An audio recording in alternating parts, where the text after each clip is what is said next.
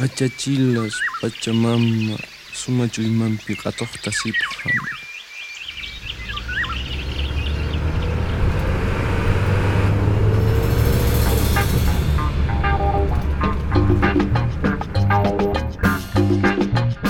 Sur les routes de la. Pachamama,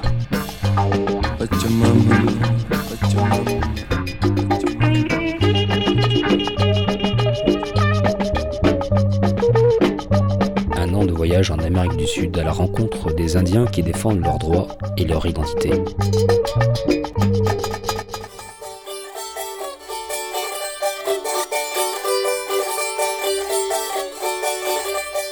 Les routes de la Pachamama, deuxième partie aujourd'hui à la rencontre de l'association des femmes paysannes de Huancabamba. Huancabamba, c'est ce village au nord du Pérou. Et précédemment, nous avions fait la connaissance de Segundo Ramirez, un technicien agricole, et de Josefa Brianzen, la responsable de l'association, que l'on va retrouver un petit peu plus tard. Mais tout de suite, euh, je vous propose de discuter un petit peu avec euh, Carlota Chingel Waman, l'une de ces femmes paysannes qui profitent des infrastructures mises en place par l'association de la AMBA.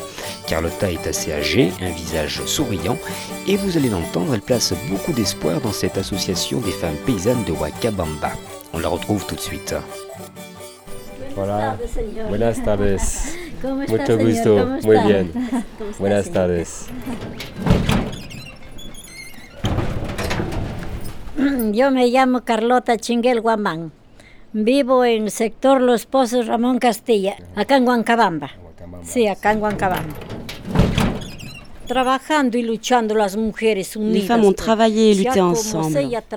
C'est en travaillant, en souffrant, avec quelques moments heureux qu'aujourd'hui les choses vont mieux. Et cette année, il semble que ça s'améliore encore. Nous voulons continuer à travailler, continuer à aller de l'avant. Voilà ce que nous voulons ici. Oui, nous sommes de la campagne. Et nous sommes venus ici voir comment ça se passait. ¿Qué desea para, para Quels sont vos souhaits pour vos enfants? Para que je souhaite pour mes enfants, leur, leur donner des études, qu'ils aient du travail. Voilà ce que je souhaite. C'est pour ça que je veux continuer à travailler ici, estudio. pouvoir leur offrir des études. Moi, j'ai deux enfants. Le premier rentre en secondaire, l'autre en supérieur. Et de l'argent, j'en ai pas. C'est pour ça que je veux qu'il y ait du travail ici. sacar Pouvoir gagner de l'argent et que mes enfants s'en sortent. Ce n'est pas seulement ce que moi je veux, mais ce que veulent toutes les femmes paysannes. Les mères aujourd'hui se préoccupent vraiment de leurs enfants. Voilà ce que je souhaite. Voilà, c'est mon souhait.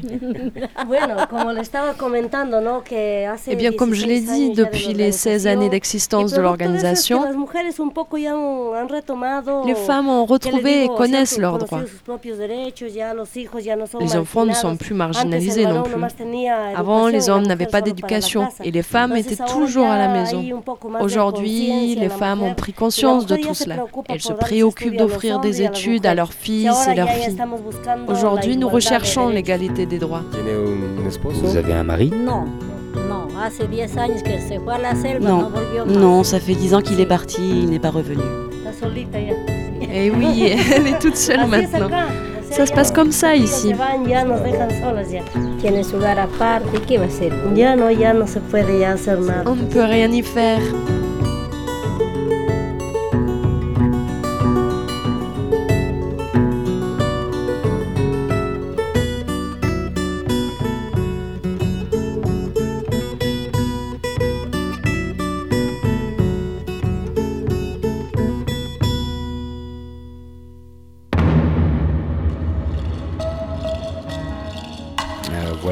coup de semonce bien inquiétant pour vous parler de Fujimori, Alberto de son prénom, président du Pérou de 1990 à 2000, euh, condamné en 2009 à 25 ans de prison pour violation des droits de l'homme, entre autres, accusé d'avoir entraîné l'arrestation et l'assassinat de milliers de Péruviens innocents au cours de sa lutte contre la guérilla du Sendero Luminoso, le sentier lumineux, un jugement relayé par la presse du monde entier. Mais une autre accusation a pesé contre lui, moins connue, celle de crime contre l'humanité pour stérilisation forcée de péruviennes. Durante el gobierno de Alberto Fujimori se puso en marcha el llamado Programa de Salud Reproductiva y Planificación Familiar, A priori, el plan era bueno e innovador y el entonces presidente creía firmemente en este plan como mecanismo para salir del subdesarrollo. A mí lo que me interesa y mi preocupación es esa, que las familias de menores recursos también tengan acceso a los métodos de planificación familiar que lo tienen gente de mayores recursos.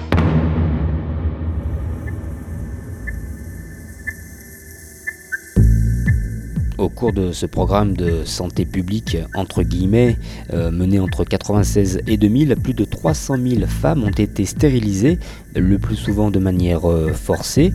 Le président Fujimori souhaitait ainsi faire baisser la pauvreté dans son pays, et ce sont donc les populations les plus pauvres qui ont été visées, celles des bidonvilles, les indiennes de nationalité quechua, et les paysannes de l'Amazonie et des Andes, où les autorités locales organisaient, je cite, des festivals de ligature de trompe. Euh, ça pourrait presque faire sourire si ce n'était pas aussi scandaleux.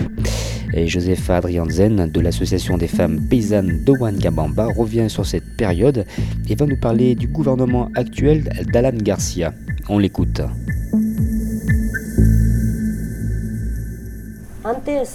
Auparavant, durant l'année 1996, il y a eu un problème vraiment néfaste avec le gouvernement de Fujimori, qui a fait passer un décret qui stipulait que toutes les femmes paysannes devaient être stérilisées, sans consultation, sans rien, dans toutes les institutions de santé. Et des gens sont partis à travers les campagnes pour ligaturer ces femmes sans aucun consentement et en disant simplement qu'on leur donnerait de la nourriture. Et nous, et nous, nous avons dénoncé les personnes qui faisaient ça. Dénoncé le gouvernement aussi. Parce que ce qu'ils souhaitaient faire, c'était en finir avec le secteur agricole. Selon le gouvernement, avoir beaucoup d'enfants était un délit. Et au Pérou, il y avait beaucoup de femmes avec 7, 8 ou 9 enfants. Ils ont décidé de ligaturer tout le monde, les jeunes de 18 ans jusqu'aux femmes de 45-46 ans. Et celles qui ont subi ça ne pouvaient plus travailler. Et c'est pour cela que l'IAMANC, eux, nous ont aidés pour que l'on puisse porter plainte sur ce qui était en train de se passer.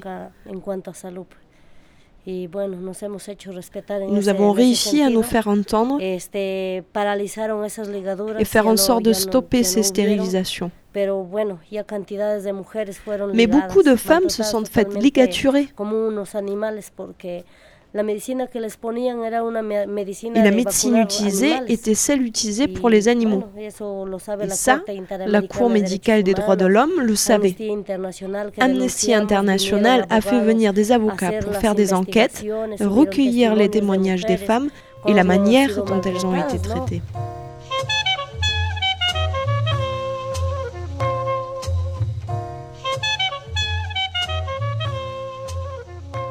En ce qui concerne le gouvernement d'aujourd'hui, il y a toujours des faiblesses au niveau de la santé. On s'occupe mal des femmes dans les hôpitaux, les centres de soins. On est toujours en marge. Et nous sommes constamment en lutte pour que l'on reconnaisse que c'est un droit. Et oui, c'est comme ça. Tout ce qui existe au niveau du gouvernement, c'est une manipulation. La santé ne s'est jamais améliorée. Pareil pour le niveau de vie de la population. Aujourd'hui, par exemple, il y a le programme Sans Solès, de l'argent qui est donné aux femmes, mais on nous demande tellement de formulaires, tellement de choses à porter qu'en fin de compte, ça ne débouche sur rien. C'est seulement de la manipulation euh, politique. Et bon, ils sont toujours comme ça, les gouvernements au Pérou. Pourvu que les gens se rendent compte de tout ça. et qu'ils ne votent pas pour ce type de gouvernement, mais qu'ils aillent vers un gouvernement démocratique qui respecte les droits de l'homme, qui propose des aides pour tous, aux hommes et aux femmes, pour l'éducation, le travail, la santé, tout ce qui concerne nos droits. Pourvu que les gens ne continuent pas avec ce type de gouvernement. Euh, voilà un constat très amer de Joseph Adrian Zen à propos du programme social d'Alan Garcia. Alors c'est vrai qu'il existe de, nombreuses mesures sociales au Pérou et sur le papier on pourrait penser à des avancées démocratiques. En 88 déjà avec la création du premier commissariat de la femme où sont recueillies des plaintes pour violences conjugales. 1993 avec la loi contre la violence familiale. 2003 et la loi sur l'égalité des opportunités. Aujourd'hui une loi des quotas qui prévoit 30% de femmes sur les listes électorales. Ou le Congrès péruvien en 2009 qui a décidé de dépénaliser l'avortement pour les femmes à la suite d'un viol ou d'un inceste. Mais la réalité c'est que ces programmes sont utilisés à des fins politiques ou électoralistes, qu'il n'y a pas de communication pour les faire connaître, que le personnel pour les faire fonctionner est insuffisant ou mal formé et qu'il n'y a clairement pas de volonté de résoudre les problèmes qui touchent la société péruvienne dans son ensemble et les femmes en particulier.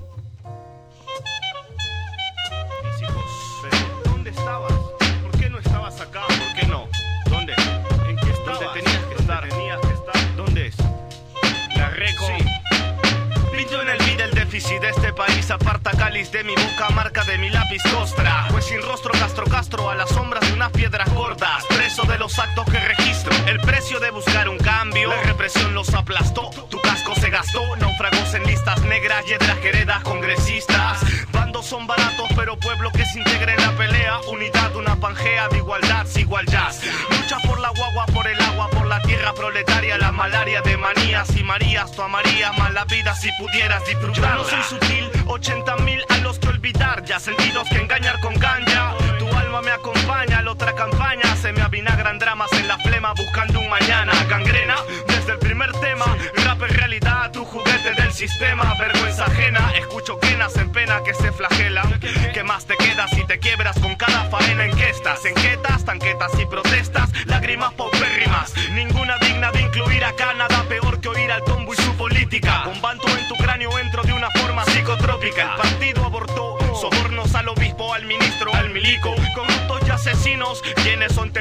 Te llevas nuestros hijos y los dejas debajo de crucifijos. ¿En qué estás si no te pones metas? Justicia y democracia bajo metralletas. Es que vos no sé en qué estás. ¿Por dónde caminas? ¿Qué es lo que das? ¿Qué es lo que esperas? ¿Cuántas mañanas verás? ¿En qué estás? Si sigues estas reglas y sus dogmas, ya por favor no estés más molesta si no sabes en qué estás. Noches bohemias, las siete plagas, hagas lo que hagas, no te salvarás. Se dice que Perú es un país difícil, también que su ignorancia lo hace débil, que no sería la voz si no pensaras en quererte ir, pues aquí solo alcanza para sobrevivir, que solo viven bien unos 50 entre mil. Y entre mil más de uno te quiere agarrar de Gil.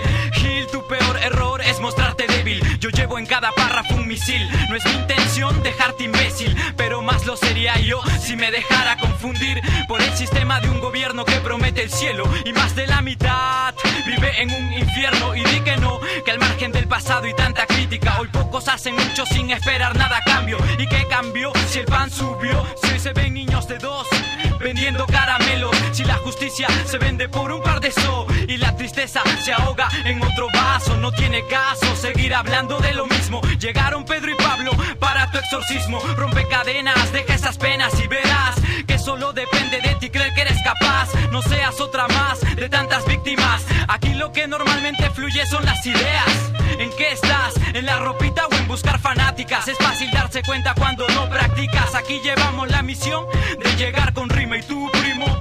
¿En qué estás? ¿En qué estás? Si no te pones metas, justicia y democracia bajo metralletas, es que vos no sé en qué estás. ¿Por dónde caminas? ¿Qué es lo que das? ¿Qué es lo que esperas? ¿Cuántas mañanas verás? ¿En qué estás? Si sigues estas reglas y sus dogmas, ya por favor no estés más molesta si no sabes en qué estás. Noches bohemias, las siete plagas, hagas lo que hagas, no te salvarás.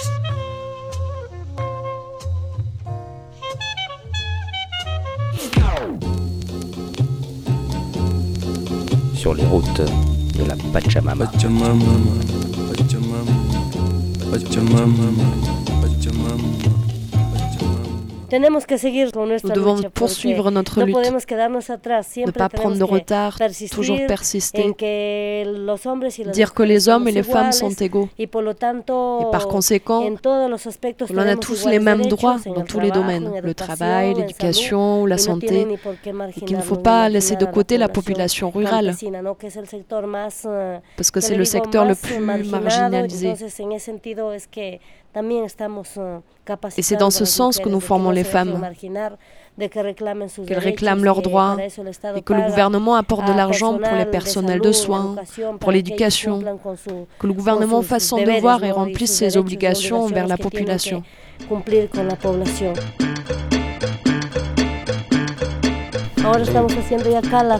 Nous sommes en train de construire ici les nouveaux bâtiments qui abriteront des salles de réunion, des logements, un restaurant touristique nous proposerons des plats typiques. D'autres salles seront dédiées pour la santé des femmes.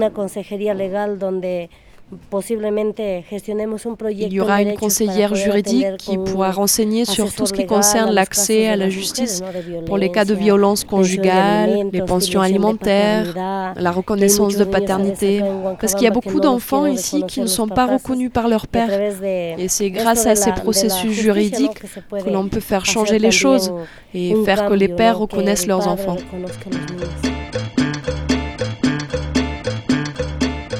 Il n'existe pas beaucoup d'organisations comme la nôtre.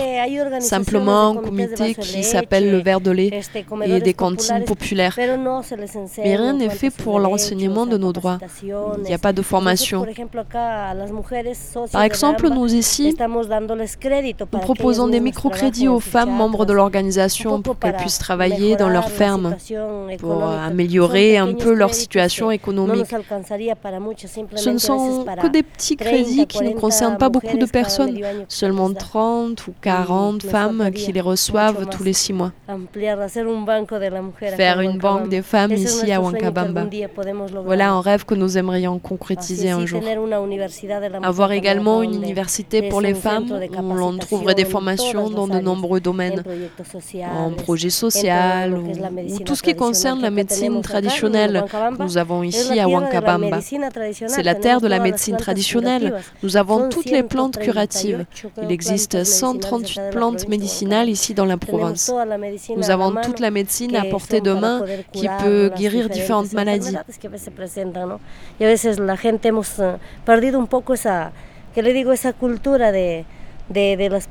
Les gens ont un peu perdu cette culture des plantes. Et aujourd'hui, nous essayons de créer un bureau d'information sur la médecine curative, sur les plantes traditionnelles que nous avons, faire connaître les propriétés de chaque plante et quelles maladies elles peuvent soigner.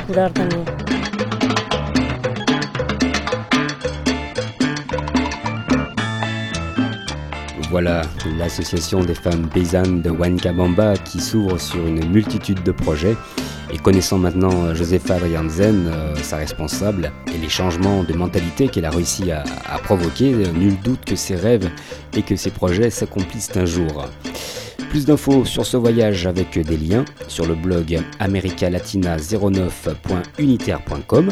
Également remercier celles qui ont prêté leur voix pour la réalisation de ce reportage. Il s'agit de, de Juliane Seller et Émilie Allais. Le voyage continue bien sûr. La prochaine fois, nous partirons à La Paz en Bolivie pour y rencontrer Siku Mamani qui nous parlera de son journal Chacana. Hasta la próxima.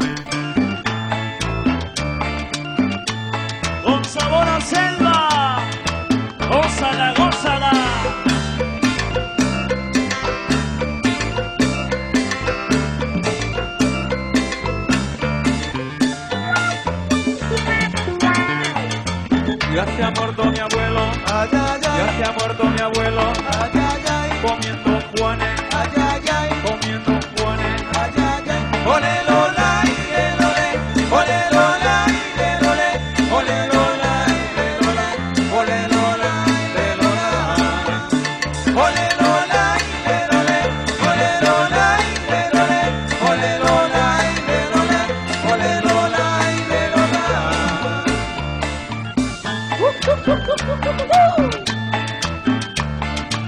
Gózalo con Faneco y su combo.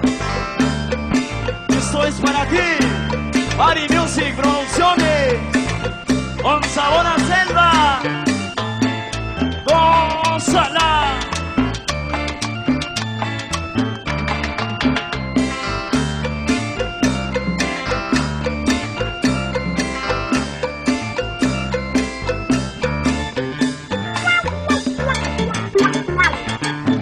Se ha muerto mi abuela, ya se ha muerto mi abuela.